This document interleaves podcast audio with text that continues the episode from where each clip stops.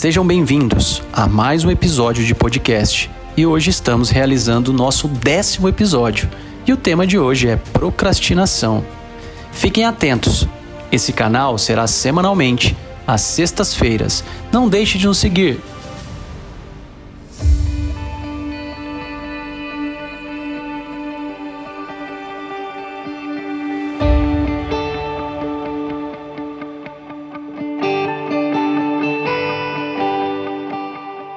Hoje me sinto lisonjeado de dar início ao nosso décimo episódio de podcast. Um sonho que vem se realizando e concretizando de uma forma maravilhosa em minha vida. E o tema escolhido hoje é procrastinação.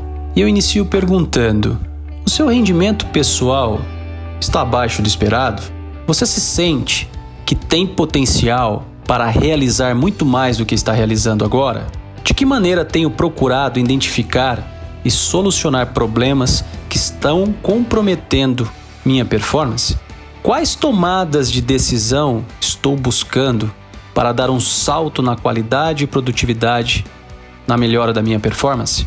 Hoje tenho o prazer de falar um pouquinho sobre uma ferramenta que vem assolando muitas pessoas e empresas, que vem fazendo com que diminuímos o nosso índice de performance. Ou melhor, nós estamos deixando de viver em alta performance.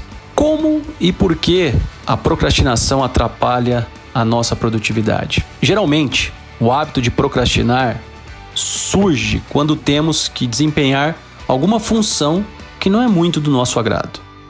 Em termos gerais, eu digo que procrastinação é o sossego na zona de conforto. O que é mais prazeroso? Dormir um pouco mais ou se levantar logo de uma vez assim que o despertador toca. A procrastinação é como uma corda invisível que inibe e amarra a sua livre vontade de execução das coisas. Isso é um tanto prejudicial, pois o tempo é uma das nossas maiores riquezas. Uma vez perdido, não é possível recuperá-lo. Não estou dizendo que vocês devem agir como uma máquina em função ativa durante 24 horas por dia. Pelo contrário, é só um alerta, pois a procrastinação já pode ter se tornado parte de sua rotina sem que você perceba. E quebrar esse ciclo vicioso não é uma tarefa tão simples quanto parece. O que fazer para evitar a procrastinação? Não existe nenhum segredo, um ingrediente mágico para quebrar esse mal. Para destruir a procrastinação, é preciso muita força de vontade.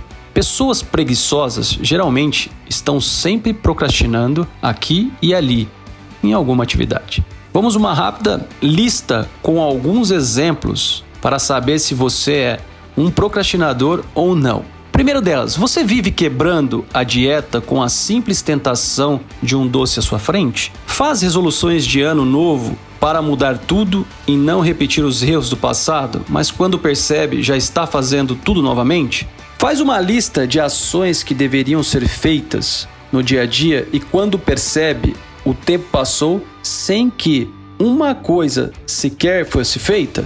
Se suas respostas foram sim, é porque você vive no ciclo da procrastinação. Como saber se estou procrastinando? Se você tem algo para fazer, porém resolve ir tomar um café e em seguida decide abrir o e-mail, fica distraído com a cabeça vagando nas nuvens, depois verifica novamente as mídias sociais até finalmente perceber que não há mais tempo para fazer nada, saiba que isso é a procrastinação no e crua. O exemplo pode ter soado um pouco exagerado, mas é o que geralmente acontece quando as coisas são deixadas para depois. O seu rendimento acaba ficando totalmente comprometido. Sem falar que o hábito de procrastinar também contribui para a elevação do nível de estresse e, como já falei, tornando o seu sistema imunológico mais vulnerável. Note que eu não disse que a procrastinação torna o seu sistema imunológico vulnerável e faz você ficar estressado, e sim que contribui para que esses fatores sejam desencadeados. E eu vou finalizando com uma sugestão como evitar a procrastinação? Sugiro a você que siga o mesmo plano que eu. Faça um checklist do que precisa fazer diariamente e conclua uma por uma, sem deixar nada sequer para trás. Fazendo isso, o seu dia se tornará muito mais proveitoso e sua vida ficará muito mais leve e saudável. Se fez sentido para você, compartilhe e não deixe de nos seguir